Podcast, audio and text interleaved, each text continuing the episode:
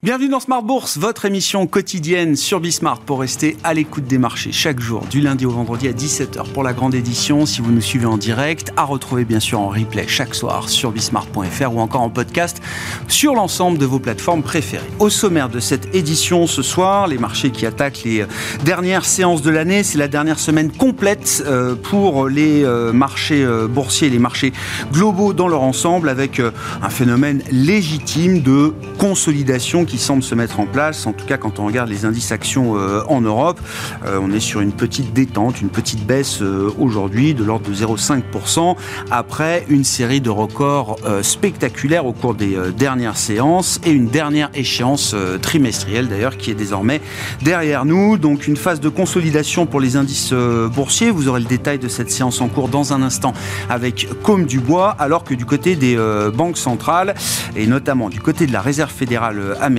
l'objectif du moment semble quand même de gérer les attentes, les attentes euh, du marché vis-à-vis du nombre et de la quantité, de la taille des baisses de taux qui pourront avoir lieu en 2024, des attentes qui ont été entretenues encore mercredi soir par la conférence de presse et le discours tenu par euh, Jérôme Powell. On a vu différents banquiers centraux américains s'exprimer euh, depuis pour tenter peut-être de nuancer, de calmer un peu les ardeurs du marché, voire de recaler dans le temps les anticipation de baisse de taux euh, que peuvent avoir les investisseurs à ce stade pour 2024. Comment la Fed va-t-elle gérer les attentes? Question qu'on posera à nos invités de Planète Marché dans un instant. Et puis nous y reviendrons également dans le dernier quart d'heure, le quart d'heure américain, chaque lundi avec notre correspondant américain Pierre-Yves Dugas qui sera en visioconférence euh, avec nous. Nous évoquerons avec lui la réserve fédérale euh, américaine et nous reviendrons également sur les consensus économiques de marché pour 2024.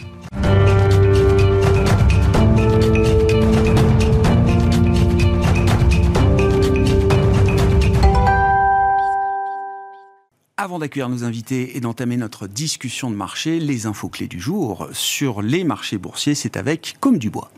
La bourse de Paris consolide ce lundi après 5 semaines de hausse d'affilée qui lui ont permis de gagner 7,6% et de battre à deux reprises son record historique qui est désormais fixé à 7653 points. Les marchés sont plus convaincus que jamais que 2024 sera l'année de la détente monétaire. Du côté de l'Allemagne, le moral des entreprises recule de manière inattendue ce lundi. L'indice IFO est ressorti en baisse à 86,4 points en décembre quand le consensus prévoyait 87,8 après 87,2 en novembre. Du côté des valeurs, ArcelorMittal progresse aujourd'hui. Son titre gagne jusqu'à plus de 4% au cours de la séance. Le groupe sidérurgique profite de l'annonce par le japonais Nippon Steel du rachat de son concurrent américain US Steel. Le montant de l'opération est évalué à près de 15 milliards de dollars, dettes comprises. Hors CAC 40, McPhee bondit aujourd'hui. Son titre gagne plus de 12% au cours de la séance. Le groupe spécialisé dans la fabrication d'équipements de production et de distribution d'hydrogène bas carbone a remporté un important contrat estimé à 60 millions d'euros avec la division HMS Oil and Gas GmbH. Une autre information importante aujourd'hui, selon une information des échos, Intermarché et Auchan auraient remporté la mise dans le dossier Casino. L'offre globale des deux groupes porte sur le rachat de 320 magasins. Casino, en grande difficulté financière, cherche à céder une partie de son parc de super et hypermarchés. Aujourd'hui, à la demande du groupe, l'action Casino a été suspendue par Euronext. Demain, les investisseurs suivront avec attention la décision de politique monétaire de la Banque du Japon.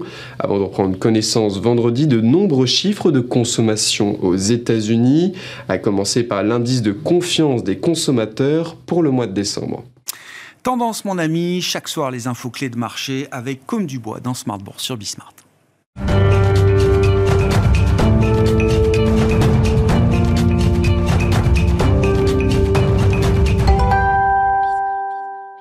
Trois invités avec nous chaque soir pour décrypter les mouvements de la planète marché. Gilles Bazissir est à nos côtés, le président d'Equity GPS. Bonsoir Gilles. Bonsoir Merci d'être là. Merci à Eric Bertrand d'être avec nous ce soir. Bonsoir Eric. Bonsoir. Directeur des gestions chez Ophi Invest Asset Management et Nicolas Gottsman avec nous également en plateau. Bonsoir Nicolas. Bonsoir. Merci beaucoup d'être là. Ravi de vous retrouver. Vous êtes responsable de la stratégie macro à la financière de la, de la cité. Euh, Nicolas, j'aurais aimé avoir vos lumières sur la séquence Banque Centrale, à commencer par euh, la séquence euh, Fed.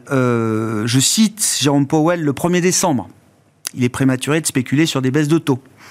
Jérôme Powell le même moins de deux semaines après, le 13 décembre, à l'issue du FOMC, dans la conférence de presse qui euh, suivait la euh, dernière décision de politique monétaire de la Fed, je cite quelques extraits de sa conférence de presse que j'espère être emblématique, mais euh, des baisses de taux sont en vue. Nous sommes conscients du risque de maintenir un niveau de taux élevé pour trop longtemps. Nous n'aurons pas de raison d'attendre que l'inflation soit strictement revenue à 2% pour commencer ou envisager à recalibrer nos taux d'intérêt.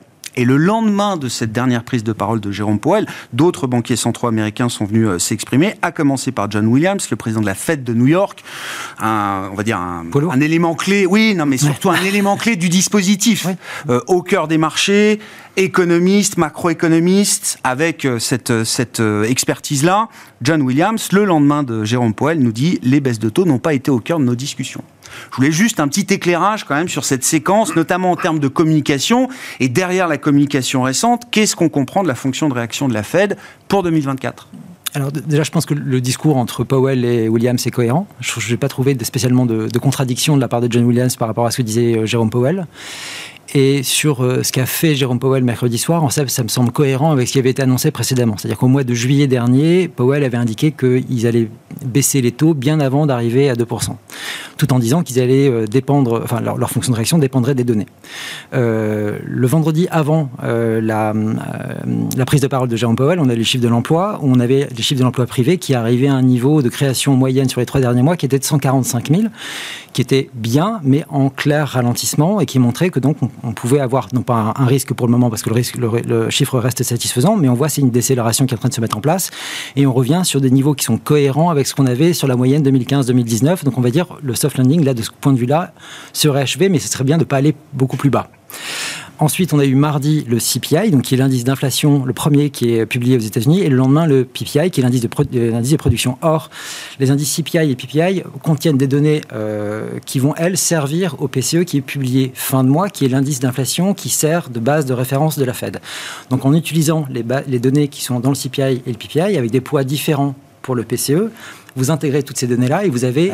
le forecast que vous avez pour le PCE. Or, en intégrant les données du CPI et du PPI pour vos prévisions du PCE de fin mois, ça vous fait arriver à une inflation en 6 mois annualisée qui revient à 2%. D'accord. Et sur le 3 mois annualisé qui revient très proche de 2%. Or, comme ce qu'avait C'est ce qu'on va voir vendredi, donc, avec le PCE et le corps PCE du mois de novembre. On peut avoir des, on peut avoir des surprises de ce côté-là encore, parce qu'il y a quelques incertitudes, mais a priori, on devrait avoir un chiffre qui soit, donc, en tendance, qui soit proche de 2%. Donc, on déclenche automatiquement ce qu'avait dit Powell. On est en train de revenir à 2%, on dépend des données. Et donc, on réagit par rapport à ça.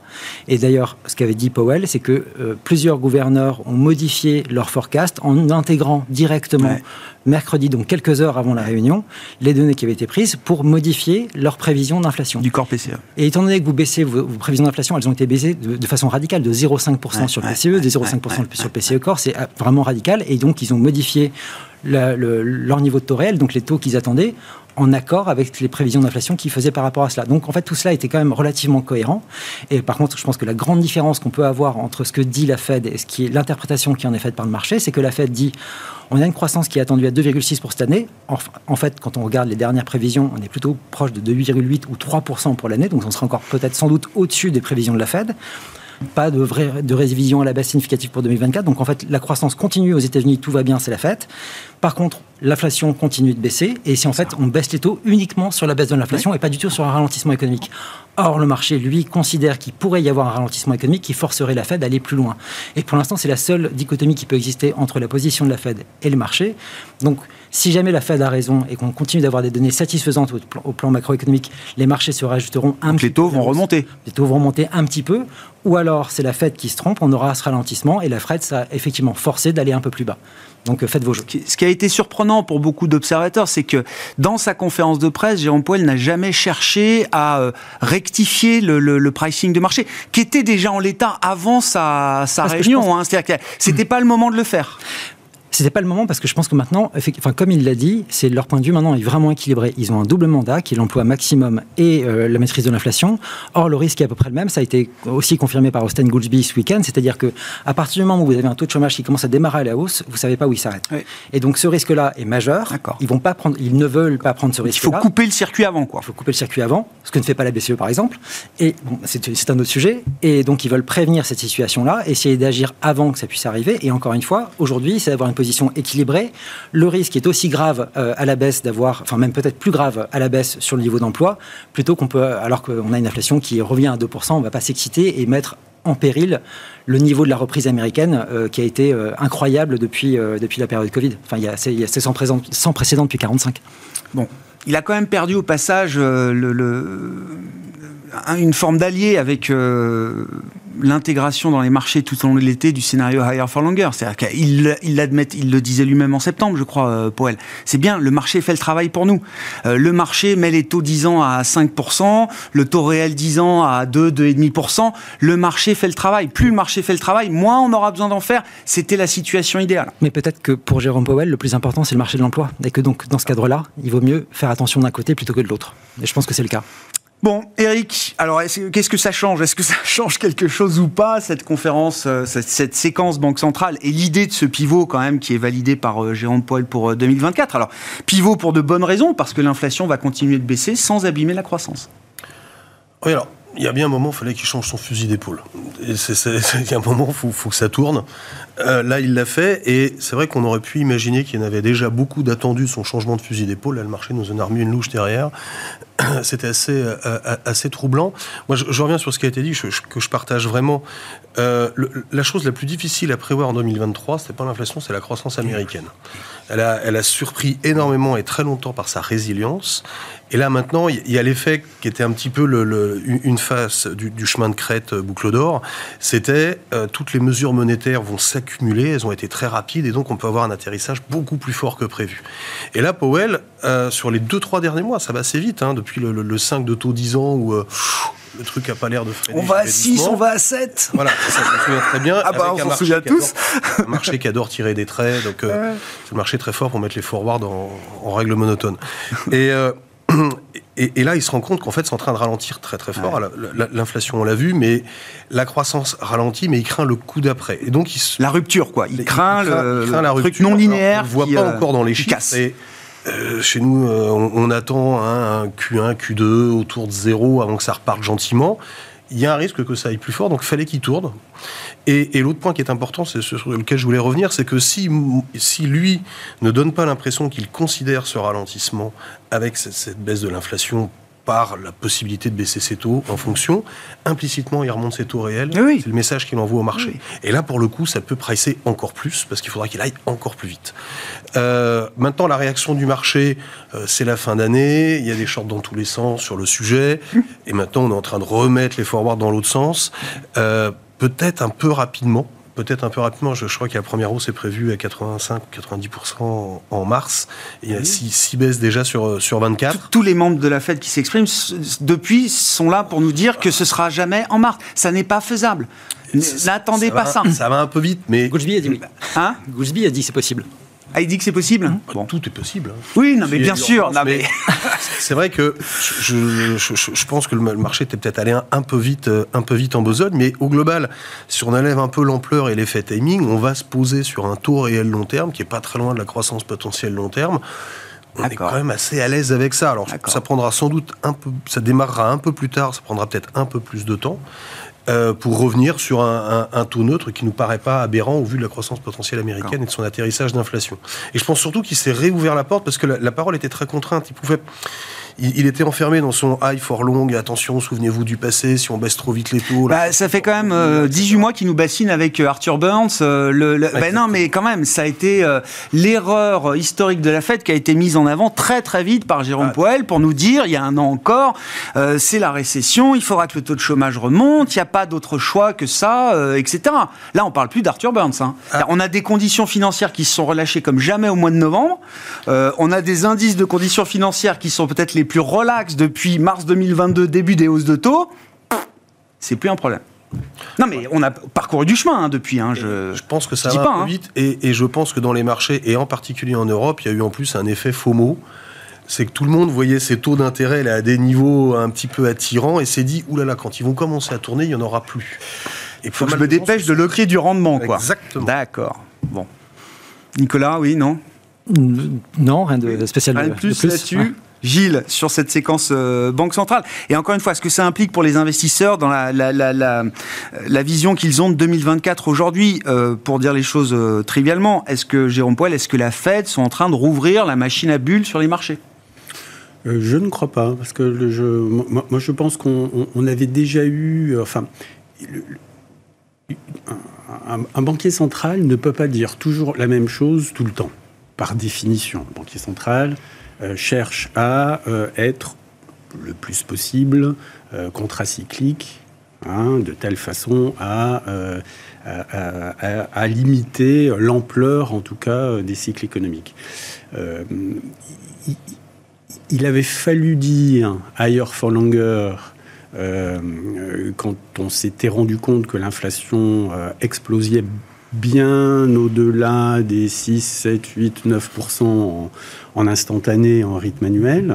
Et donc là, il, était légitime qu'il installe un discours de dire je vais pas monter les, en gros, je vais pas monter les taux courts à 11%, d'accord, mais en échange, oui. hein, en échange, bah, euh, on restera un petit peu plus longtemps euh, à des niveaux relativement élevés hein, pour ce qui concerne les tout courts, avant de voir effectivement la tendance s'infléchir nettement sur l'inflation. Ce qui ne veut pas dire le niveau des 2% atteint dans les chiffres. Hein, c'est une tendance, hein, bien sûr. Et donc là, c'est le cas sur euh, l'inflation. Euh, la Fed s'en rend compte, il est légitime qu'elle infléchisse son discours euh, progressivement ou de façon abrupte pour ceux qui rentrent d'un tour du monde en charabeux, de façon abrupte. Pour ceux qui sont un tout petit peu plus sensibles à l'évolution des taux, bah, peut-être que voilà. Alors pour ceux qui espéraient partir en vacances pendant un mois et dire de toute façon il va rien, il va rien se passer et euh, euh, bah, bah, voilà, bah, c'est une surprise de plus qu'il peut y avoir hein, régulièrement sur les marchés. La bonne nouvelle, c'est que la Fed est fait ce qu'elle dit, est ce qu'elle dit. Elle est data dependent. Elle a montré qu'elle était data dependent. Et je mentionnerai quand même que pendant la conférence de presse, personne n'a entendu, mais il a quand même dit, si c'est nécessaire... Ah bah oui Oui, mais, hein, ben oui, mais, après, après, un tel statement, après des tels dots et après une, telle conférence, ah il peut dire que si jamais il y a besoin, on montera encore les taux. On voit bien que le marché ne peut plus entendre ça. Non, non, le, le, marché, bah, c'est une somme d'avis. Hein, et le marché n'est, euh, premièrement, et deuxièmement, c'est une, somme d'anticipations qui sont très différentes, qui peuvent être très très très différentes. Et euh, ce qui fait l'évolution d'un marché à court terme, c'est non pas euh, le sentiment dominant, hein, c'est l'évolution, même à la marge, des sentiments de ceux qui ont des poches profondes. Mmh. D'accord? Et, et donc, il y avait, et comme il y a toujours, mais il y avait une proportion non négligeable dans le marché euh, de gens qui pensaient que euh, euh, soit la Fed ne bougerait pas suffisamment vite, soit que l'inflation a été sortie de son tube et que c'était la fin du monde, etc., etc., et puis que des taux à 5 ou 5% sans risque, eh ben, somme toute, dans une allocation d'actifs ah bah c'est intéressant, oui. C'est mieux peut-être qu'à moyen terme, 7 ou 8% ou 9% sur les actions avec du risque. Hein, donc voilà. Bon, bah, ça dépend de ses clients, ça dépend de sa typologie, mmh. ça dépend, hein, voilà.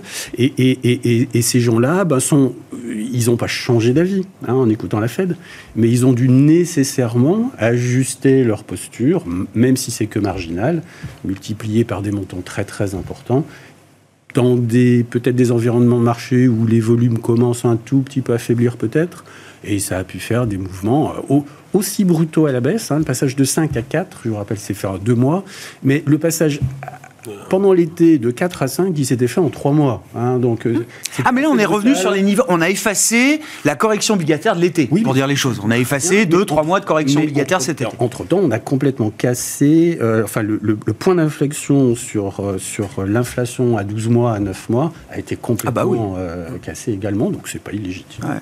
Un, point qui est important sur la, somme des avis de marché, c'est que l'extrême volatilité qu'on peut avoir, outre le fait qu'elle est alimentée effectivement par ce retournement majeur sur l'inflation, c'est que euh, quand on écoute les uns et les autres, on sent qu'il y, a quand même des avis assez éloignés, ce qui fait que l'acheteur marginal ou le changeur d'avis marginal peut faire basculer les choses assez significativement entre ceux qui anticipent une récession majeure. Il faudrait peut-être 300 points de baisse des taux de la part de la Fed pour 400, gérer un atterrissage. Euh, euh, et, et, de l'autre côté, ceux qui pensent qu'on va rester dans une activité assez soutenue et qu'il n'y a pas besoin de baisser les taux et que tout va bien, Madame la Marquise, on, on sent bien que le marché bascule assez violemment d'un scénario à l'autre au gré de deux, trois chiffres dont la, la continuité peut être questionnée.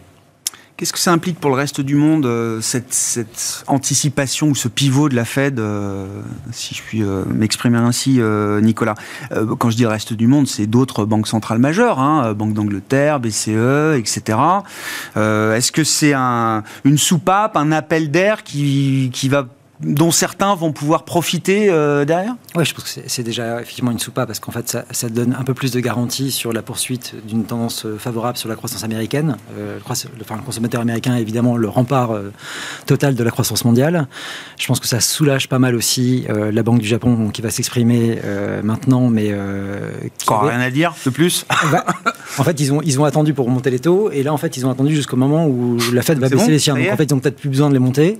Et de toute façon, je crois que c'était à peu près leur intention initiale. Donc il y, a peu de chances effectivement euh, qu'ils aillent dans cette direction-là. Et de toute façon, quand on regarde les discours des banquiers, enfin des, banquiers centraux japonais, ils sont toujours sur la volonté de, euh, de reflater leur économie et d'avoir des salaires qui progressent euh, plus fortement. Donc ce qu'on peut dire qui est quand même relativement sain et de changer la trajectoire du Japon. en Europe, c'était quand même un peu en ordre dispersé aussi. Je pense que pas mal de monde a été pris de court, surpris alors que finalement c'était pas. enfin, à la BCE, vous voulez dire? À la BCE, Banque d'Angleterre, la, la, Norvège également. quoi Par la, la, la, manière dont le marché a perçu la tonalité du discours de Jérôme Powell la veille Même, même par ce qui a été dit par euh, Jérôme Powell. Et ce qui, moi, ce qui me surprend, c'est comment ils ont pu être surpris euh, à la BCE, alors que même que les données d'inflation européennes sont encore plus basses en dynamique que celle de la, de la Fed. Et, c'est là où il y a vraiment une question qui se pose, parce que là, on parlait d'un retour éventuel donc de six mois annualisé sur l'inflation corps, qui est structurellement toujours un peu plus élevé, enfin un peu, un peu moins élevé que ce qu'on peut avoir euh, en Europe. Nous, on est déjà à 0,7% en trois mois annualisés, donc on est déjà largement en dessous du mandat. Euh, selon les données qu'on va avoir euh, fin de mois, on pourrait être très largement en dessous de 2 par rapport aux métriques qui sont utilisées par la Fed. Donc, enfin, c'est pour ça que je vous avais dit chez vous la dernière fois que je pense qu'à la place de la BCE, la Fed aurait déjà baissé ses taux, ce qui est à mon avis le cas. Et donc là, il y a vraiment, il y a vraiment une problématique qui est assez importante du côté, euh, du côté de la BCE. Mais euh, c'est parce que la BCE regarde dans le rétroviseur quand la Fed commence à nouveau à regarder devant. Oui, et, parce que je pense que les données de l'emploi, là, vous parlez tout à l'heure de, de, Jérôme Powell qui voulait pas ressembler à Arthur Burns, mais là, en fait, il a surtout l'opportunité de pas ressembler à Paul Volcker, et c'est-à-dire de pas avoir besoin de coller 10% de chômage pour lutter contre l'inflation. Et là, en fait, il sera vraiment le vainqueur total de cette situation-là. Jamais, jamais un banquier Là, il n'a pas pris un risque de voir l'économie américaine repartir, se relancer euh, rester en surchauffe? Mais c'est un scénario. Enfin, le c'est ce qu'ils veulent? je, je, sais pas, je pense pas que ce soit ce qu'ils veulent, mais ce qu'ils veulent, c'est d'avoir une, une, croissance américaine qui soit vraiment euh, au plein potentiel. Ils ont l'opportunité maintenant, avec les niveaux d'investissement, avec la hausse de productivité qu'on constate, d'avoir la capacité de faire progresser ce potentiel. Et je pense qu'ils veulent profiter de ça. Enfin, c'est une opportunité extraordinaire euh, pour eux de changer vraiment la dynamique qu'ils avaient depuis quasiment 40 ans. Donc là, on est vraiment en train de changer, changer les choses. Ensuite, voilà, c'est un pari à faire pour l'avenir ils ont cette opportunité-là aujourd'hui. Enfin, je pense qu'à leur place, évidemment, on ferait tout ce, tout ce qu'on peut pour arriver à ce scénario-là. C'est ce qui serait quand même assez remarquable. Encore une fois, on arrive à, une situation où on était quasiment à 10% d'inflation il y a un an, on est revenu quasiment à 2%, avec un taux de plein emploi qui est, euh, pour l'instant, qui n'a pas été attaqué. Donc c'est absolument parfait de ce côté-là. Bon, sur les marchés, encore une fois, je reviens à mon idée. Qu'est-ce que ça implique là euh, Vu le, la réaction de marché euh, la semaine dernière, on se dit que c'est difficile de se mettre contre le mouvement euh, pour l'instant, euh, Eric. Est-ce qu'on est en train de vivre une forme d'exubérance? Est-ce qu'on rentre dans un moment d'exagération, d'exubérance de marché qui pourrait venir euh, peut-être d'ailleurs terminer un cycle, un cycle de, marché qui a été un peu chaotique depuis trois ans? Ou est-ce qu'on est déjà dans le démarrage d'un nouveau cycle d'investissement, d'un nouveau cycle de marché à compter de 2024 concernant la BCE, je, pense qu'il y, a des équilibres à l'intérieur et des déséquilibres à l'intérieur qui font que la, communication, on l'évoquait avant, est vraiment pas fluide. C'est pas quelque chose de simple. Ils vont baisser, ils vont ralentir, mais il y a une inertie, ils font toujours gaffe parce que les salaires en Europe, ça prend plus de temps, les révisions salariales, toute la séquence, euh, bref. Ah ils veulent voir, mais globalement, mais plutôt en Europe, de notre point de vue, on est, on est plutôt dans le creux de la croissance. Ça, repart gentiment, on va démarrer à 0 plus pour terminer un peu au-delà de 1, 0,6 en moyenne. Donc le bas de c'est maintenant pour la zone euro plutôt maintenant le bas pour la, pour, la, zone euro. On a complètement évacué l'histoire énergétique, le gaz. Euh, on pourra se chauffer cet hiver et faire tourner l'industrie allemande euh, à des prix raisonnables, somme toute. Euh, maintenant, qu'est-ce que ça change? Le, on a eu une énorme séquence Covid, inflation, banque centrale, hausse des taux, et retour, on revient maintenant, on est en train de fermer un peu la, porte, de, la porte de ce cycle. Il faut voir qu'il y a énormément d'actifs qui sont pricés avec des taux. Hein. Faut, si on regardait les, les, actifs réels comme euh, l'immobilier ou les matières premières hors énergie euh, euh, hier, alors c'est toujours un peu pollué, mais on, on, sent bien que ça y est, les hausses des taux, c'est fini, on rentre dans un cycle de normalisation. donc ça, ça porte. Maintenant, ben, les marchés sont allés très vite. Le, quand on regarde aujourd'hui, on attend une BCE qui va se poser à 2 en longue période. Euh, ça, descend très vite, et puis ça se pose à 2 sur le, 10 ans swap est à 2,5. Donc il n'y a plus rien, en gros, d'anticiper. On va se poser là. C'est à peu près enfin, le potentiel de croissance, un peu de type d'inflation. Enfin, on n'est pas très loin d'un équilibre qui paraît global. Euh, bah, ça veut dire que l'année prochaine, on part sur le portage. Je pense que le mouvement est allé très vite, ça devrait respirer. Il ne faut pas oublier qu'au quatrième trimestre, il n'y a quasiment pas de primaire. On va se prendre un premier trimestre qui est très énorme mine de rien, c'est passé totalement inaperçu, mais Madame Lagarde va faire du quantitative tightening, donc ça sera, de plus en moins à acheter. Elle ne le euh, fera pas sur la première partie de l'année. Oui, mais c'est bah, bien. Non, mais déjà, ça couvre en cas de. C'est jamais le flux qui fait l'anticipation, c'est l'annonce. Hein. c'est vrai. Euh, donc ça peut un peu respirer, mais euh, au global, on est sur des niveaux de taux qui sont pas sont pas aberrants au, regard de, de, ce qu'on attend sur, le, sur, le, sur la deuxième partie de 2024. Et euh, quand on rajoute les marges de crédit, on en parlera peut-être après, bah, euh, dans un portefeuille, même après toute cette baisse, ou peut-être un peu freiné, on, on a consommé beaucoup d'upside là euh, dans ces, dernières semaines là. Je me souviens quand on était à 5 sur le 10 ans américain et le 10 ans allemand, je crois même ici avoir dit qu'il fallait, fallait pas faire, fallait y aller les yeux fermés. Bon, maintenant, c'est peut-être. Mais à moins de 4. À moins de 4. Oui, c'est ça, maintenant. Mais même moins encore à moins de 4. D'accord. Quand on refait des portefeuilles sur 2024, on réfléchissait encore ce matin, le, bon, bah, soit tout se passe à peu près comme prévu et on aura au moins à peu près 4 de coupons, ça serait surprenant que ça remonte beaucoup quand même. Mais si ça se passe pas comme prévu, qu'il y a des accidents géopolitiques euh, ou autres, on a retrouvé de la plus-value, ça peut baisser de 100 points encore le disant américain, ça peut aller à 3, enfin, en, cas d'accident ou de ralentissement trop fort. Donc, euh, Donc c'est pas trop tard pour rentrer aujourd'hui sur du long. Terme, je euh, pense qu'il faut peut-être respirer un peu. Oui, d'accord. Mais c'est sans doute ce que plein de gens se sont dit, c'est pour ça qu'on est allé aussi vite dans la descente et qu'on a fait 120 points en ligne. Enfin, Vous disiez, il y a eu une peur de manquer de papier. Peur de manquer du papier à ce niveau-là. Et c'est vrai que on est passé à autre chose sur les taux d'intérêt, ça va être moins un facteur qui va driver les marchés sur 2024 au-delà du facteur taux, là, comment on voit les soutiens pour les marchés euh, financiers en 2024 Alors, les marchés de. Bon, il y a les taux, mais il y a aussi les marchés d'actifs risqués et actions euh, notamment, très soutenus par le facteur taux euh, ces dernières semaines. Hein. Mhm. Alors, je, vais peut-être paraître surprenant, mais nous, nos ratings sur le monde n'ont pas beaucoup bougé hein, ces dernières semaines. C'est-à-dire que bah, on, on est depuis assez longtemps entre 4 et 5 et avec ce qui correspond sur 10, ce qui correspond historiquement à des performances ultérieures euh, entre, entre 5 et 15% de hausse à 3 mois en rythme annualisé. Et on est resté là-dedans, c'est-à-dire que, euh, alors même que les, taux d'intérêt ont un, poids très important euh, dans la détermination de ces ratings, et donc, euh, donc nous, la hausse des, la hausse des actions nous, a paru, nous, nous, paraît normale, et dans cette hausse-là, les ratings se sont pas détériorés. D'accord, ok. Alors ça dépend des zones, ça dépend. Vous êtes en train de nous dire, selon vos modèles, pas, pas grand-chose n'a bougé en fait. On reste En termes de, ouais, c'est ça. On reste attractif. Pas, pas à des niveaux extraordinaires, toutes Ah. choses étant égales par ailleurs. hein. et si on fixe euh, le niveau de taux actuellement, bien sûr, si, si les taux longs baissaient ou si les taux longs montaient, nos ratings, toutes choses étant égales, chan- changeraient. Euh, mais euh, voilà, donc euh, voilà. Par contre, à, l'intérieur, à l'intérieur du marché, ce qui nous paraît intéressant comme poche à regarder pour tous les investisseurs, que ce soit euh, pour tous les investisseurs actions, euh, que ce soit pour les investisseurs qui craignent euh, un ralentissement plus fort qu'attendu, ou ceux qui pensent qu'un soft landing est toujours possible, hein, les deux étant possibles, hein, bien sûr, hein, bien évidemment.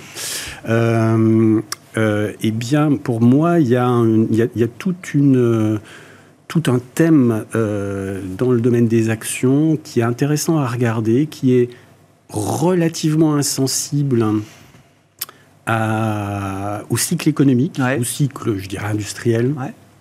Euh, qui, euh, qui est plutôt favori des secteurs ou des entreprises qui seraient plutôt favorisées en période de difficulté où les entreprises doivent baisser les coûts et qui tout en bénéficiant d'un scénario de, euh, renouveau, de, début de cycle à nouveau, hein, et du fait qu'on aurait dû avoir peut-être des récessions dans le passé récent, et que euh, le, caractère incroyable de niveau de stimulation euh, budgétaire et monétaire hein, depuis la crise Covid ont complètement modifié le cycle, complètement changé la- ce phénomène-là et fait en sorte que euh, bah, étouffer une récession qui, en termes sectoriels, aurait dû ou pu arriver. Ouais. Euh, et donc pour les partisans de ce tenant-là, ce qui est, ce qui, ce qui- ce qui est envisageable, hein, à mon avis, euh, et ben ces, boîtes-là sont des, sont des boîtes tech dans le domaine de, euh, de l'automatisation, de la robotisation, pas seulement des processus industriels, Mhm. mais aussi des processus industriels, mais également des- de, de tout ce qui est euh, des processus administratifs. Euh, et ça, il y a quand même énormément d'entreprises C'est la digitalisation de l'économie, quoi. oui, mais, mais, pas au sens SS2I euh, du terme. Hein, au sens inté- dite intelligence artificielle, j'utilise d'autres termes. hein, j'utilise le terme de, de, de langage artificiel, hein, euh, plutôt que euh, ce qui, permet de mieux se rendre compte de ce que c'est que, que ce phénomène-là. Euh, mais euh, voilà, donc il y, a des- boîtes qui nous paraissent extraordinairement attra- attractives, avec des ratings très élevés euh, et qui sont euh, à- à 80% de leur plus haut historique. Hein, et, euh, Donc c'est toute la tech non rentable que vous êtes en ah train non, non, non, d'écrire. la tech euh, rentable. Ah, rentable. rentable. D'accord. Alors, ce qui est très intéressant, non, C'est la tech rentable qui est encore à 80% de Oui, ses- parce en dessous de ses sommets Oui, parce que euh, euh, parce qu'en fait, ce qui est très intéressant, c'est que depuis un an et demi, en fait, dans la séquence de hausse de taux, la tech qui n'était pas rentable a fait des efforts incroyables Ah pour bah le ça, devenir. oui. D'accord. Parce que on ne pouvait plus faire appel au private equity, on ne pouvait plus faire appel au, au- au crédit. Donc au-delà de la baisse des taux, il y a des raisons fondamentales pour voir Et ce secteur-là, là- ce segment-là rebondir là, aussi violemment celle- depuis quelques semaines. Voilà. Et là, celles qui ont montré dans Ouais. leur trimestriel qu'elles passaient en cash flow, en, en free cash flow positif, même en, même en, en résultat positif, là, c'est absolument fantastique. Et puis, j'en ai une en tête que je pourrais vous, vous signaler euh, quand vous voulez. Bah, maintenant Ah bah, c'est DocuSign. Oui. D'accord, DocuSign. ouais. Euh, DocuSign qui, euh, qui, a, qui a quasiment 10 sur 10 en rating equity GPS et euh, qui vient de dire, enfin, qui a laissé entendre, hein, ils n'ont ni confirmé ni infirmé des, des informations de presse selon lesquelles il regarderait toutes les options, y compris celle de se vendre. Oui. Euh, et ce qui est très intéressant, en même temps, hein, on a un, un- un énorme du secteur rentable depuis très longtemps, qui s'appelle Adobe, hein, qui vient de renoncer à une croissance externe au Royaume-Uni pour des raisons de, de- de- de réglementation, euh, et qui historiquement était euh, murmuré comme étant Un acquéreur potentiel possible de DocuSign. de DocuSign. Euh, qu'est-ce qui, comment, comment vous voyez la, le, schéma de marché de 2024, euh, Eric, notamment sur la partie euh, action, avec donc l'idée qu'il y a du portage, effectivement. Est-ce que cette logique de portage, on a envie de l'appliquer également au monde action? Est-ce qu'on a envie d'aller chercher du rendement, de, de d'une logique un peu fixed income dans les marchés actions ou est-ce qu'il va falloir euh, aller chercher du risque au-delà de, au-delà de ça? Ah, je, vais fermer un peu le rêve. Quand vous êtes un assureur et que mettre des actions, ça vous coûte 4 fois plus cher en capital, en sous-solvabilité 2, pour des rendements qui ne sont pas très éloignés, mais je vais rester sur l'obligataire. Donc il y, a quand même l'effet TINA, donc il n'y avait pas d'alternative avant, celui-là il va un peu continuer, il n'y aura pas un grand rush. Mais c'est intéressant, ça veut dire qu'il y a une partie du marché aller vers les actions, ce sera pas le, ce sera pas le grand leitmotiv de 2024. Il, faudra quand même que, en termes de prix et de niveau d'entrée, ce soit quand même assez attractif. Aujourd'hui, c'est pas spécialement cher, c'est pas spécialement pas cher. On, avait trois gros facteurs qui avaient pas mal euh, dirigé en gros les marchés actions. Il y a toute la séquence taux. Donc la séquence taux, on a fait la remontée de taux, la descente des actions, on refait la baisse des taux, on fait la remontée des actions. Jusqu'à présent, c'est assez, euh, euh, assez logique. Il y a peut-être plus beaucoup pour en attendre, compte tenu de ce qu'on vient de se dire.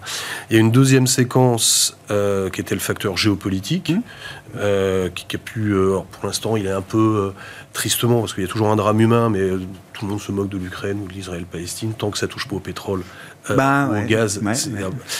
Il y a les rebelles outils qui peuvent nous mettre un peu d'ambiance pour les sujets, mais euh, et, le troisième sujet, c'était les prévisions de bénéfices. On est quand même dans une phase de ralentissement. Il y a encore des bénéfices prévus dans les courbes en Europe et aux US. Il y aura sans doute des révisions à la baisse. On part sur une croissance mondiale du côté de 2,5 en 24.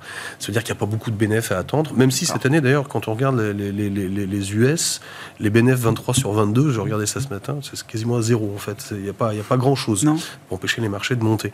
Euh, pas mal d'effets taux. Donc, il n'y a pas forcément énormément de choses à attendre sur, sur, les, sur les equities sur la première partie de l'année où on va avoir du ralentissement américain, puis on cherche à savoir où est-ce qu'on en est en zone euro. Mais en même temps, derrière, on sent bien que sur la deuxième partie de 24, une fois qu'on a fait les ajustements, qu'on est rentré dans le dur sur les baisses de banque centrale et qu'on a...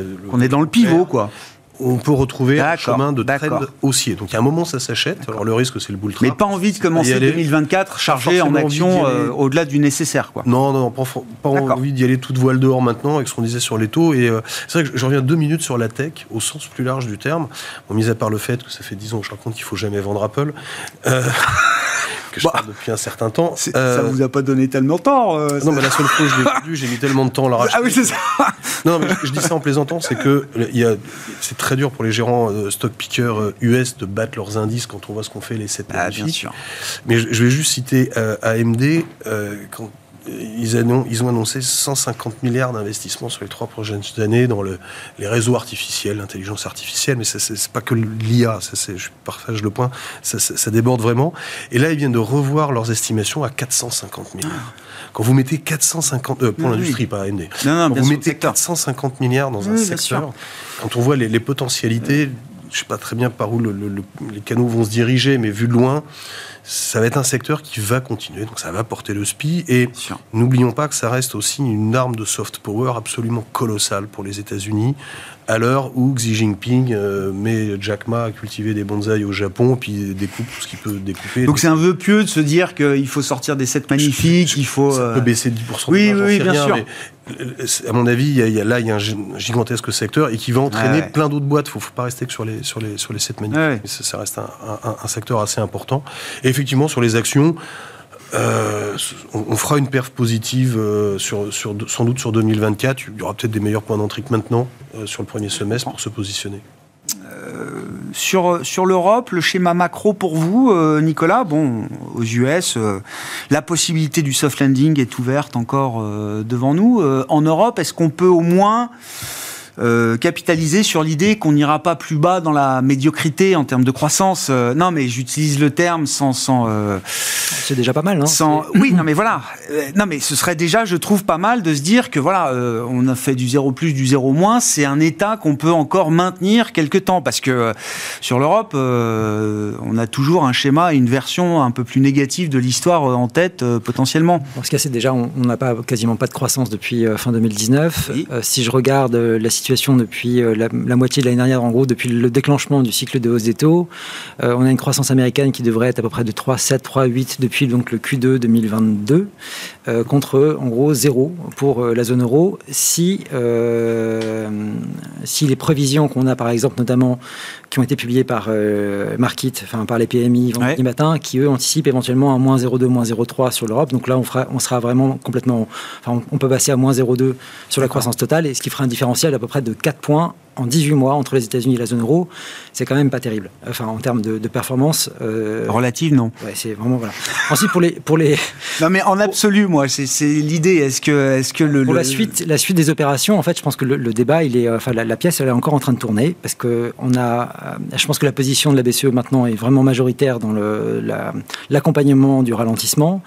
On a des taux aujourd'hui donc qui sont à 4%. Si je regarde la dynamique d'inflation à court terme, euh, on est à 0,7, ce qui nous place le taux réel européen qui est à 3,30 alors qu'on est à 1,9 aux États-Unis. C'est-à-dire que malgré une situation économique qui est beaucoup plus dégradée que celle des États-Unis, on a une banque centrale européenne qui est beaucoup plus restrictive que ne l'est la Fed. Donc c'est une double problématique. Et quand on regarde le discours de la BCE et quand je regarde les prévisions, il y a de quoi être un peu inquiet aussi de ce qui est prévu, parce qu'en fait, quand on regarde les prévisions de décembre par rapport à celles de septembre, on voit qu'ils ont dégradé les prévisions de croissance de 0,3 sur euh, la période 2023-2025. Donc il y a moins de croissance, par contre, ils anticipent plus d'emplois. Alors, je ne sais pas par quelle magie ils ont réussi à faire euh, ça, c'est-à-dire qu'ils ont euh, rehaussé le niveau d'emploi de 0,6 sur cette période-là, alors que le taux de croissance s'est diminué. En fait, ce qui veut dire si vous avez moins de PIB et plus d'emplois, ça veut dire que vous avez une perte de productivité. Ah bah et là, en fait, on comprend ce qui est euh, dit par la BCE. C'est-à-dire que la BCE est en train de dire attention, les salaires l'année prochaine, on est particulièrement vigilant parce que le coût unitaire du travail nous semble être très élevé. Et effectivement, dans les prévisions, le coût unitaire du travail est révisé fortement à la hausse, mais pas parce qu'on a des salaires qui explosent parce qu'on a une productivité qui baisse. Parce qu'ils estiment que la baisse de la croissance va produire plus d'emplois, ce qui me semble être encore une fois assez douteux. Surtout quand je regarde les enquêtes qui ont été menées. D'une part, on a donc les, pour l'emploi en, Europe, on a deux sources. On a les comptes nationaux. Les comptes nationaux nous avaient dit première lecture 0,3. Finalement, c'est 0,2 de croissance pour le, le, Q3. Ouais. Ensuite, quand on regarde dans le détail, en fait, on voit que les heures travaillées sont parfaitement flat, c'est-à-dire qu'il n'y a pas de croissance du tout sur les heures travaillées dans le secteur privé et enfin dans, l'ensemble du secteur. Et on a une deuxième enquête qui est celle du euh, Labour Force Survey qui a été publiée euh, ce vendredi, où là, on voit une dégradation. Ensuite, on voit une hausse du taux de chômage en Italie, en Allemagne et en France, c'est-à-dire que sur les 3-4 derniers mois, on a une dégradation de la situation de l'emploi en Europe. Quand je regarde simplement le taux de chômage européen, aujourd'hui, on est plus élevé que ce qu'on était il y a 6 mois ce qui est arrivé que quatre fois dans l'histoire de la zone euro. Donc on a un retournement qui est en train de se mettre en place sur le marché de l'emploi européen. Et malgré cela, la BCE révise à la hausse ses prévisions de la croissance de l'emploi. Et c'est sur cette base-là qu'elle considère que le coût du travail va augmenter et donc elle reste encore plus restrictive ce qui me semble être encore une fois très dangereux, parce que comme le dit la Fed, une fois que le taux de chômage commence à augmenter, on ne sait pas, où, ça, s'arrête. Et la BCE aujourd'hui choisit de prendre ce risque-là. De laisser commencer peut-être le taux de chômage à repartir. Voilà, en tout cas, ce qu'ils veulent pas, c'est d'avoir des croissances de salaire trop importantes. Ça, c'est vraiment, on, a compris, que c'était vraiment. Voilà, ça, c'est l'objectif. Et donc, d'une certaine manière, l'avenir macro pour 2024, enfin la conjoncture de 2024, dépendra de la capacité de la BCE à réagir suffisamment vite à, euh, au scénario ou à la, situation. C'est ça, c'est que si euh, alors, je pense que le, point favorable. Il n'y a pas de facteur endogène, je ne sais pas, euh, des salaires réels positifs, des phénomènes de restockage, indépendants de la course des taux directeurs de la bah, Banque Centrale Européenne, hein, voilà, qui permettrait quand même de maintenir encore un flot. C'est vraiment celle-ci. Ce qu'avait dit euh, le chef économiste du FMI, Pierre-Olivier Corinchas, au mois de juillet dernier, c'est qu'il considérait que le niveau euh, d'emploi en Europe avait été plutôt satisfaisant, mais peut-être parce que quand on regardait les salaires réels, finalement, on avait une baisse. C'est-à-dire que les entreprises, en fait, avaient une espèce d'opportunité à investir, investir dans, plus, de, plus de gens parce que le salaire, le coût réel du travail avait baissé pendant cette période-là. Or, à partir du moment où vous avez une inflation aujourd'hui qui est plus faible que la croissance des salaires, ce phénomène se retourne. Et donc, est-ce qu'aujourd'hui, les entreprises sont prêtes dans une croissance stagnante à employer encore du gens, des, gens, ça me semble un peu hasardeux comme pari. Et c'est pour l'instant, c'est le pari que fait la BCE. Ce qu'on espère, c'est que justement la baisse de l'inflation soit suffisamment rapide pour donner du pouvoir d'achat aux gens pour stabiliser la situation. Bon, il y a, des distinctions majeures dans les perspectives que vous avez pour les, je sais pas, les actions européennes par rapport aux actions américaines, euh, par rapport aux actions émergentes aussi. Hein, on n'en a pas parlé, on n'aura pas le temps d'en parler, mais euh, c'est vrai que est-ce que ça fait partie, euh, les émergents, des, options 2024 intéressantes? Tout à fait, et on continue d'avoir une, un, mismatch entre, en gros, l'Inde et le Brésil en favorable à la fois en rating et en, sentiment de marché, donc en combinaison de deux facteurs indépendants hmm. les uns des autres. donc légèrement favorable en, matière de rating par rapport au marché des pays développés qui, eux, sont, ont, ont des ratings acceptable, soutenable et un sentiment de marché très favorable aussi. Mais oui, surtout si on avait une. Dans, l'hypothèse où le dollar se baisse et où on a effectivement une ouverture des vannes réelle et un pivot réel et pas seulement. Euh, et pas seulement un semi-pivot, euh, mais une réalité de baisse des taux courts. Euh, là, c'est favorable au marché émergent. Et, l'Inde me paraît, paraît être un, petit chouchou des marchés ah, ça, oui. en ce moment pour plein de raisons. Et on a un bon rating. Il y a toujours un bon rating sur l'Inde. Après une huitième année de progression boursière, je crois. En devise, en devise locale. En devise locale, bah, bien, sûr. Oui, c'est émergent. Euh, Eric, un mot pour finir avec vous. Sur le niveau de, qualité de crédit que, que, vous avez envie d'avoir effectivement en portefeuille là, pour 2024 euh, euh ça fait très longtemps qu'on est long crédit. Euh, oui. C'est vrai qu'on fait affaire 7 et quelques sur l'investment grade, 11 sur le high yield. Ouais. Euh, on continue de bien aimer. En fait, on est, pour nous, ça reste quand même un sweet spot quand on regarde tout ce qu'on vient de se raconter. Euh, on fait pas trop le bas euh, du high yield. Le triple C, d'ailleurs, cette année, a, vraiment pas fait ce qu'on fait le simple et le double B. Non, il y a eu une euh, grande divergence. Hein. Le triple C a explosé. Enfin, les rendements, les taux du triple C ont explosé quand sur le reste de la courbe high yield, ça n'a pas bougé. C'est normal parce que le, refinancement des boîtes qui commence à arriver passe de 3 à 12. Ah bah oui, ça pique. Une sacrée marque. mais on, on, continue de bien aimer le crédit. Alors, le, moi, ça fait deux ans qu'on m'explique avec les taux de défaut, tout, va. les, pics de spread ont lieu deux ans, enfin entre 18 mois plutôt, avant, avant les pics de défaut. Et, là, même les agents sont revus un peu à la baisse. Donc, il y aura toujours des dossiers, euh, comme on a pu en connaître assez régulièrement. Bien sûr. Donc, ça veut dire qu'il faut vraiment les suivre de près.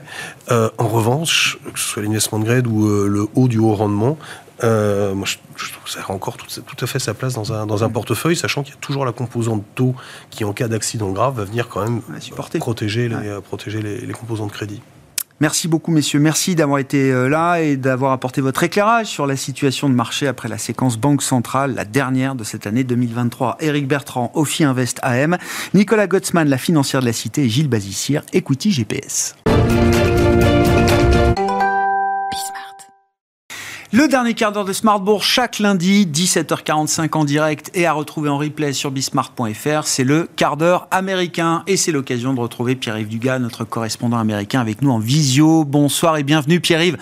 Merci beaucoup. Petit euh, cours de méthodologie sur la manière dont fonctionne la Réserve fédérale euh, américaine et la manière dont fonctionnent notamment certains de ces outils qui sont des outils de communication importants. On l'a vu encore mercredi dernier avec euh, eh bien le FOMC, la conférence de presse de, Jérôme Poel. On se focalise avec vous, euh, Pierre, et c'est un rappel nécessaire, vous avez raison, sur ce fameux dot plots de la réserve fédérale euh, américaine. moi, je le traduis en français comme nuage de points, mais je trouve que c'est pas très joli et surtout pas très parlant. Euh, nuage de points qui sont, eh bien, effectivement, les différentes projections de chacun des membres du FOMC sur la course des taux directeurs de la Banque centrale sur les prochaines années. Voilà, alors c'est une idée de Ben Bernanke euh, qui a été mise en place en 2012. À l'époque, la, Réserve fédérale essayait de maximiser l'effet qu'elle pouvait tirer de la communication pour influencer le marché. Et Ben Bernanke s'est dit, nous allons publier sous forme graphique, mais de manière anonyme, les anticipations euh, des Fed Funds euh, sur trois années euh, et mettre ça sur un graphique de manière à, envoyer un signal au marché sur ce que nous nous, nous, projetons.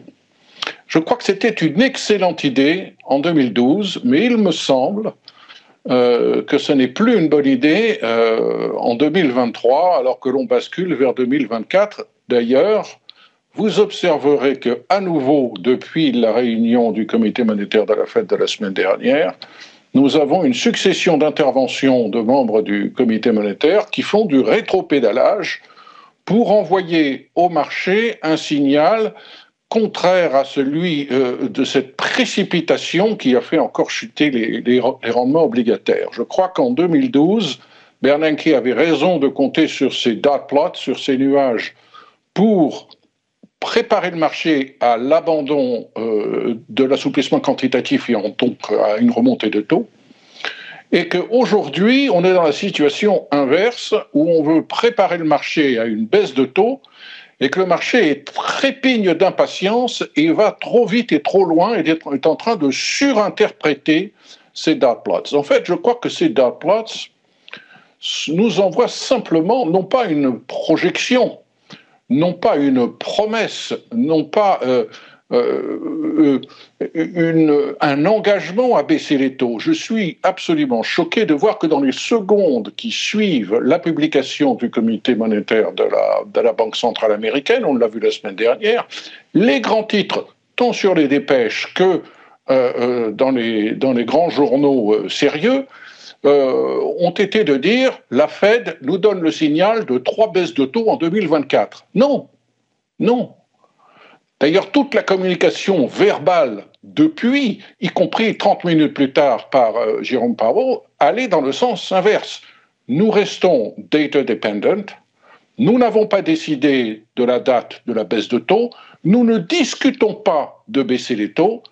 A priori, nous estimons qu'il n'y aura plus de majoration de taux, mais on en reste là pour longtemps. Nous n'excluons pas une nouvelle majoration de taux si les données relatives à l'inflation, à l'emploi et à la croissance et au policy mix se révélait en janvier, février ou mars, euh, contraire à ce que nous imaginons aujourd'hui. Donc, le nuage de points, c'est magnifique pour nous donner une idée de ce qui se passe dans la tête des membres du comité monétaire à l'instant T, mais ce nuage de points vieillit très très vite. Rappelez-vous, le 20 septembre dernier, on sort du comité monétaire de la Fed, et même chose, ah voilà, ça y est, les dot plots nous indiquent qu'il y a encore une majoration de taux qui va intervenir probablement au mois de décembre. Ben non, il n'y a pas eu de majoration de taux en décembre. du 20 septembre à la mi-décembre, euh, les perceptions et les signaux donnés par la conjoncture américaine ont changé et la Fed s'est adaptée. Arrêtons de surinterpréter ces dot plots, on risque de se tromper un problème nouveau. Alors c'est vrai que le, marché regarde la, la médiane. Je, ne sais plus, je crois qu'ils sont 17 participants peut-être au sein du FOMC. Il y a des membres votants euh, et des membres non votants également qui participent et qui ont le droit, je crois, de projeter également leur niveau de, de taux directeur. Euh, je parle sous votre contrôle, euh, Pierre. En tout cas, le marché regarde la médiane de la trajectoire et part de l'idée que ça va être le chemin de la politique monétaire naturelle pour la Réserve fédérale américaine. Alors quand tout le monde, quand, quand les points sont très concentrés pourquoi pas? Mais là, il faut regarder la dispersion qu'on a autour de cette médiane et autour de cette moyenne. Et c'est encore une dispersion énorme qu'on a sur les prochaines années. Hein.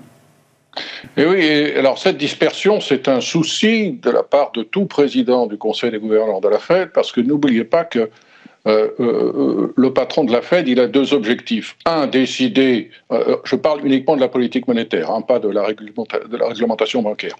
Il a un objectif de décider euh, du prix de l'argent, en gros essentiellement la plupart du temps du niveau des Fed Funds, mais il a aussi à obtenir le maximum de consensus possible, parce que dès qu'il y en a un sur les 19, normalement ils sont 19, euh, ils, sont, ils sont 17 je crois en ce moment, euh, s'il y en a un ou deux qui commencent à sortir du consensus, en soi cela représente un signal pour le marché en disant ah ah, ils sont pas d'accord, ils hésitent, on va basculer, on va pas basculer, on est fait pour ça.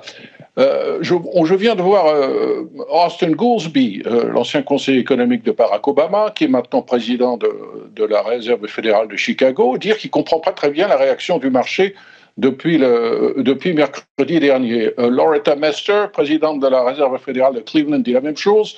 Euh, vendredi, c'était le, patron de la fête de New York qui disait ça, mais comment se fait-il qu'on s'emballe? Effectivement, on s'emballe, on regarde les marchés des futures et on voit que plus de 80% maintenant de probabilité est donnée à une première baisse de taux par la fête dès le mois de mars. Comment peut-on être à ce point convaincu que euh, le pivot euh, a été largement acté, alors que tout dans les paroles prononcées par les, les responsables de la Fed vont au contraire dans le sens de OK, probablement plus de majoration, mais le moment n'est pas venu de parler de baisse. Bah, oui, oui, oui. L'envie de which we call the jump the gun, c'est-à-dire partir avant. Oui, alors j'ai lu Loretta Mester dans le dans le FT, qui est pas une tendre au sein du comité de politique monétaire. Elle dit que les marchés sont un peu euh, euh, a bit ahead, ils sont un peu devant effectivement, mais elle dit moi je fais partie des banquiers centraux américains qui ont mis trois baisses de taux pour 2024. Euh, Jérôme Poel, le 1er décembre, il nous dit prématuré de spéculer sur des baisses de taux. Le 13 décembre, après un communiqué du FOMC qui est déjà à travers les dots, à prendre avec du, recul. Dans la conférence de presse, tout du long de A à Z. Il endosse l'idée de baisse de taux à venir. Des baisses de taux sont en vue. Euh, nous avons bien conscience du risque de rester à des niveaux de taux euh, élevés pour trop longtemps. On était dans le higher for longer il y a encore 15 jours euh, précédents. Donc j'allais dire, je, me mets un peu du côté du marché, euh, Pierre-Yves, euh, c'est mon rôle. Mais au-delà des dots, au-delà de la distance qu'il faut prendre avec les outils de communication, il y a quand même une communication du capitaine du navire qui laisse entendre que oui, le pivot arrivera en 2024 pour de bonnes ou de mauvaises raisons, parce que l'inflation sera plus basse et que la croissance économique sera encore là, ou pour des mauvaises raisons, parce que peut-être qu'on aura un accident sur la croissance économique. Alors là, il y a, je suis absolument d'accord avec vous. D'abord, c'est pas parce que le nuage de points euh, peut trahir les intentions de la Fed que par ailleurs d'autres modes de communication, en particulier euh, cette façon qu'a euh, Jérôme Powell, semble-t-il, semble-t-il d'improviser, n'intervient pas aussi pour, pour troubler, voire pour trahir les intentions du comité monétaire de la Fed. J'étais un petit peu surpris de ce ton extrêmement conciliant de, Jérôme Powell, d'où ce rétro-pédalage euh, d'au moins trois euh, présidents de la Fed, et je, ne serais pas surpris qu'on en ait d'autres au, au, cours des prochaines heures. Euh, vous savez, on ne sort de l'ambiguïté qu'à son détriment, et j'aime toujours reprendre cette, cette citation que l'on attribue à Alan Greenspan. Si vous avez compris ce que je vous ai dit, c'est que je me suis mal exprimé. À vouloir être trop transparent, euh, la Fed a quelque chose à perdre dans, sa manière d'influencer le marché. Il ne faut pas trop en dire, surtout quand euh, ce que l'on commence à dire peut être mal interprété ou surinterprété. Hmm. Oui, il y a ce concept d'ambiguïté constructive hein, dans la communication des euh, banques centrales qui a été mise en avant. Euh, c'était sous Mario Draghi, mais également sous d'autres à la Réserve fédérale américaine. Je, me souviens également que Janet Yellen s'était interrogée publiquement sur euh, le bien fondé de publier tous les trois mois les dots des, des différents membres du, du FOMC. C'est une discussion qui avait déjà eu lieu de mémoire. Bon, visiblement, pour l'instant, les dots sont toujours là et sont là pour, sont là pour rester. Pierre. Il nous reste assez peu de temps pour conclure, mais je trouve que ça va bien dans cette idée-là. Toujours se méfier du consensus, euh, se méfier de la médiane des dots euh, pour euh, la réserve fédérale américaine, mais plus généralement se méfier des consensus économiques, de marché, voire politiques en prévision de 2024. Ah, le consensus, c'est quelque chose d'épouvantable. C'est quelque chose d'abord d'extrêmement pratique parce qu'on est à l'aise quand tout le monde est d'accord. quand on sort du lot, on vous demande des comptes. Ensuite, quand on est dans le consensus et qu'on se trompe, on peut dire, bah, vous voyez, je me suis trompé, mais on s'est tous trompés. Le problème dans les affaires boursières, c'est que euh, c'est ce qu'on appelle en anglais the crowded trade. Euh, quand tout le monde a fait le même pari et s'aperçoit au même moment que c'est un mauvais pari, à ce moment-là, il y a des coups d'accordéon terribles, à la hausse ou à la baisse. Donc, miser systématiquement sur le consensus, en matière boursière, ça peut être extrêmement dangereux, extrêmement pénalisant. En matière politique, euh, n'en parlons pas. Euh, le consensus, c'est quoi aujourd'hui? C'est qu'on va avoir un atterrissage en douceur euh, en 2024. Enfin, il y a un an, le consensus, c'était qu'on aurait une récession. Et puis, on l'a pas eu. Ensuite, ça a été, attendez, on va avoir une récession, mais elle va être shallow, elle va être euh, légère, elle va être peu profonde. Bon. Euh, le consensus au mois d'octobre, c'était que le marché obligataire américain, en particulier les taux longs, euh, ça n'allait pas du tout. La crédibilité du Trésor, c'était pas ça. Il y avait trop d'inflation aux États-Unis. Il y avait des shutdowns à répétition. Il y avait cette histoire de plafond de la dette. Tout ça a fait s'envoler en octobre les, rendements des taux longs américains. Et puis, coup d'accordéon dans l'autre sens, on est passé d'un rendement de 5% en octobre à, à 3,9% euh, aujourd'hui parce que le consensus a changé. Méfions-nous de ce consensus. En matière politique, le consensus, c'est quoi aujourd'hui? C'est qu'on aura Trump contre Biden. Mais euh, oui, peut-être, oui, mais on peut avoir une triangulaire. Euh, Biden peut avoir un accident cardiaque. Trump peut finalement dégoûter pas mal de républicains dans les primaires. On n'est pas à l'abri d'une surprise désagréable pour M. Trump.